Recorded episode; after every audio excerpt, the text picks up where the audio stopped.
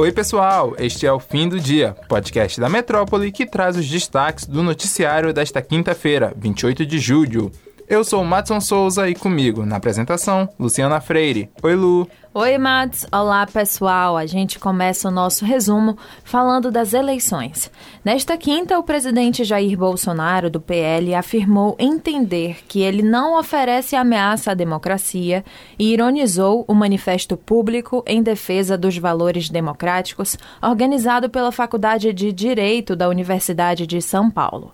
O documento conta com 240 mil assinaturas até o momento. Sem apresentar provas, Bolsonaro disse a apoiadores que o manifesto estaria vinculado a interesses de grandes bancos e instituições financeiras. Na visão dele, as empresas estariam incomodadas com as ações do governo, como a criação do PIX. Mas é importante lembrarmos aqui da reunião entre Bolsonaro e embaixadores estrangeiros no dia 18 de julho, quando, sem provas, ele colocou em dúvida o processo eleitoral brasileiro para os representantes diplomáticos. Em seu discurso, Bolsonaro atacou as urnas eletrônicas e instituições como o Tribunal Superior Eleitoral e o Tribunal Superior Federal.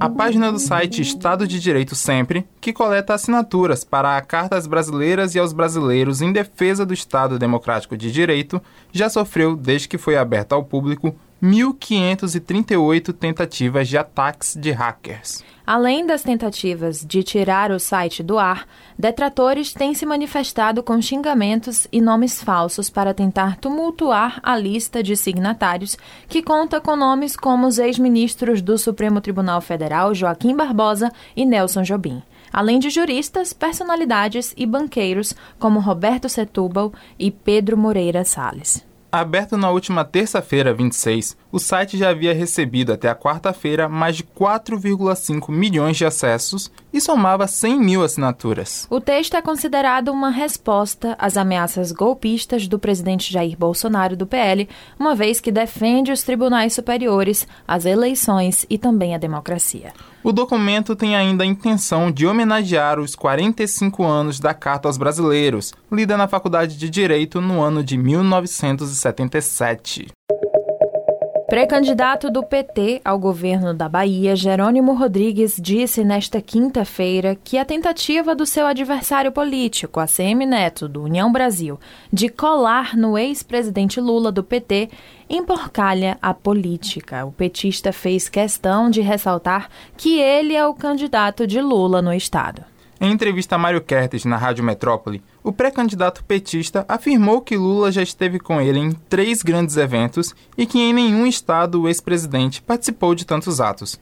Durante a entrevista, Jerônimo afirmou ainda que quer uma presença maior de Lula em sua campanha. O petista declarou que o PP, que é o partido do vice-governador João Leão, rompeu com a base petista por decisão da Executiva Nacional. Segundo ele, a sigla progressista decidiu caminhar com o presidente Jair Bolsonaro.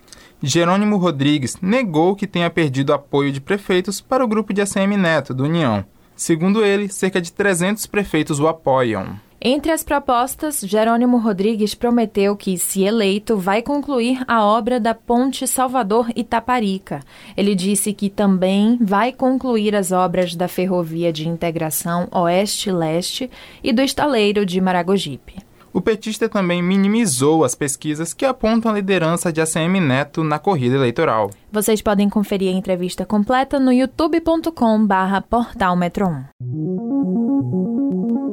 Ainda falando de política, o União Brasil, que tem como secretário-geral a CM Neto, quer que o PT retire a candidatura de Jerônimo Rodrigues ao governo da Bahia para que Luciano Bivar, do União Brasil, desista de disputar a presidência. Essa informação é do colunista Guilherme Amado, do site Metrópolis. Neste cenário, o PT declararia apoio a ACM Neto na eleição estadual. E pelo desenho, Bivar ganharia a vaga de senador na chapa de Danilo Cabral, do PSB em Pernambuco, e União Brasil apoiaria a candidatura de Fernando Haddad, do PT, no pleito pelo governo de São Paulo.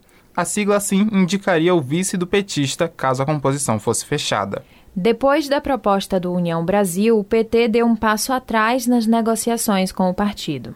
Mas o Partido dos Trabalhadores ainda teria interesse de ter o União Brasil apoiando Haddad para enfraquecer o governador e candidato à reeleição Rodrigo Garcia, do PSDB.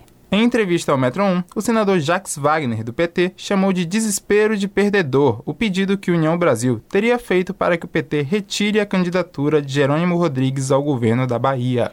Presidente do União Brasil na Bahia, o deputado federal Paulo Aze, disse nesta quinta-feira que é uma peça de ficção esse rumor de que seu partido pediu ao PT a retirada da candidatura de Jerônimo ao governo da Bahia. E a gente segue de olho neste assunto. O episódio de hoje fica por aqui, mas se você quiser ter acesso a essas e outras notícias, é só entrar no metro1.com.br. Acompanhe a gente também pelas redes sociais, arroba grupo.metrópole lá no Instagram e TikTok e arroba metrópole no Twitter. Lembrando que você pode ativar as notificações no Spotify para receber um alerta a cada nova edição do fim do dia. Valeu, Mads. Tchau, pessoal. Até a próxima. Valeu, Lu. Valeu, pessoal. E até o próximo episódio.